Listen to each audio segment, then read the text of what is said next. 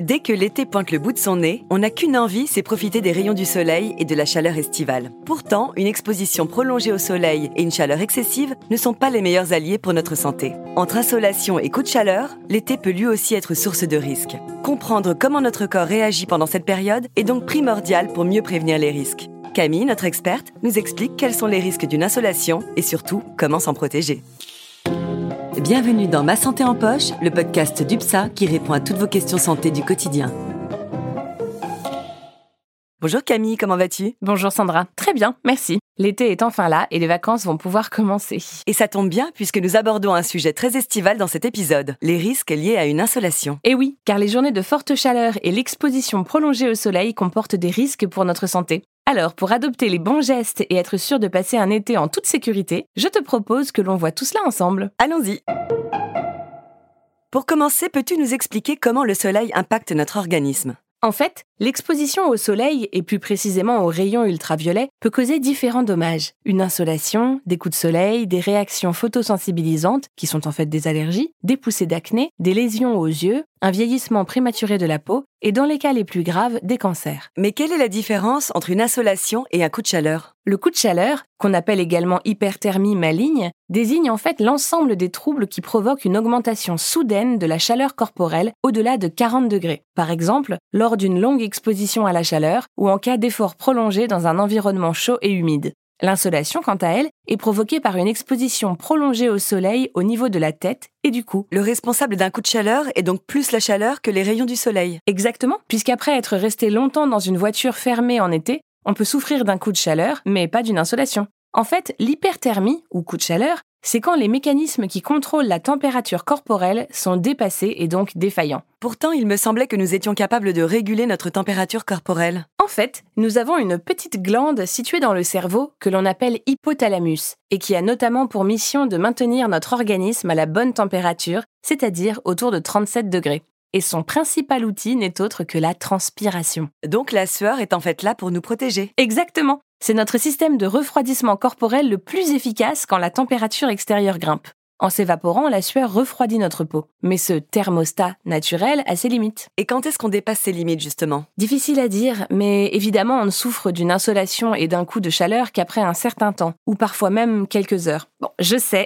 ma réponse n'est pas très précise. Mais dans un premier temps, votre corps essaye de lutter, de se refroidir. Et ce n'est que lorsqu'il est dépassé que vous ressentez les premiers symptômes. Et quels sont ces symptômes? Le coup de chaleur et l'insolation se manifestent tous les deux par des maux de tête, de la fièvre, la peau rouge, une forte sensation de soif ou des étourdissements. J'imagine que si on ne prête pas attention à ces premiers signes, la situation peut se dégrader. Et oui, notre organisme n'est pas fait pour atteindre les 40 degrés, et donc ce que l'on nomme l'hyperthermie. Lorsque la température corporelle dépasse les 40,5 degrés, le coup de chaleur devient une urgence médicale, car les personnes atteintes peuvent souffrir de crampes, de nausées, voire de vomissements, de perte de connaissance et même de convulsions. Dans certaines formes foudroyantes, des défaillances de plusieurs organes peuvent se cumuler et provoquer le décès. Il est donc impératif de contacter les urgences. Pour éviter d'en arriver là, comment réagir face à une telle situation? La première chose à faire est de placer la personne à l'ombre et au calme. Ensuite, la déshabiller et la rafraîchir. Aspersion d'eau froide, serviette humide, courant d'air, éventail, ventilateur. On peut également appliquer des poches de glace à la base des membres et sur le cou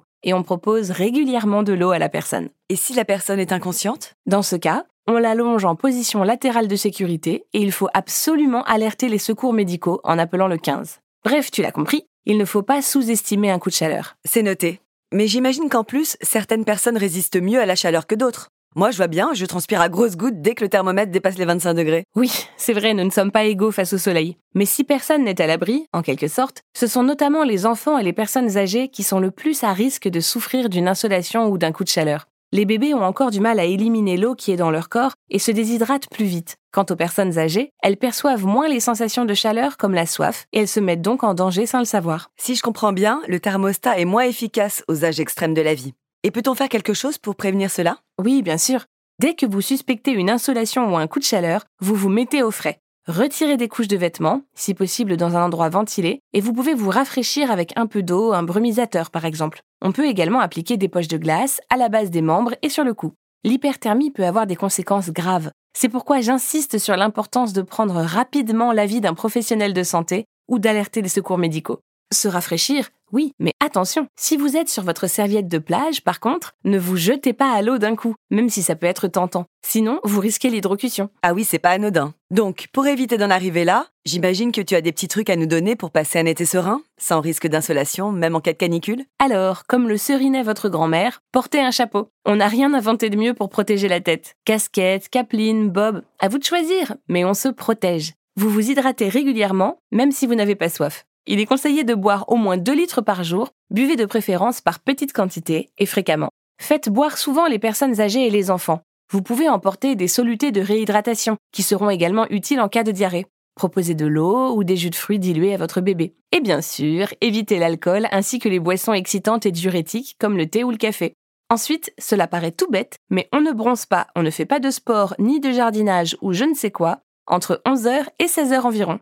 Et sinon, concernant les vêtements, tu as d'autres conseils? Eh bien oui, tu ne crois pas si bien dire. Pour prévenir le coup de chaleur, mieux vaut des vêtements larges, des tissus plutôt de couleur claire, laissant passer l'air. Par exemple, les sportifs doivent faire attention aux vêtements imperméables. Ils ralentissent l'évacuation de la chaleur corporelle et donc mettent des bâtons dans les roues de notre système naturel de thermorégulation. Pour ces derniers, attention aux stimulants qui ne font pas bon ménage avec les fortes chaleurs. Bon, si je résume, pendant l'été, on évite l'exposition prolongée au soleil, on fait la sieste à l'ombre, on se protège du soleil et de la chaleur et on s'hydrate. Mhm. Merci pour tes conseils, Camille. De rien, Sandra. Merci encore de nous avoir écoutés. N'hésitez pas à partager notre podcast et à le noter sur les applications. Et à bientôt pour un nouvel épisode de Ma santé en poche. Ah, UPSA.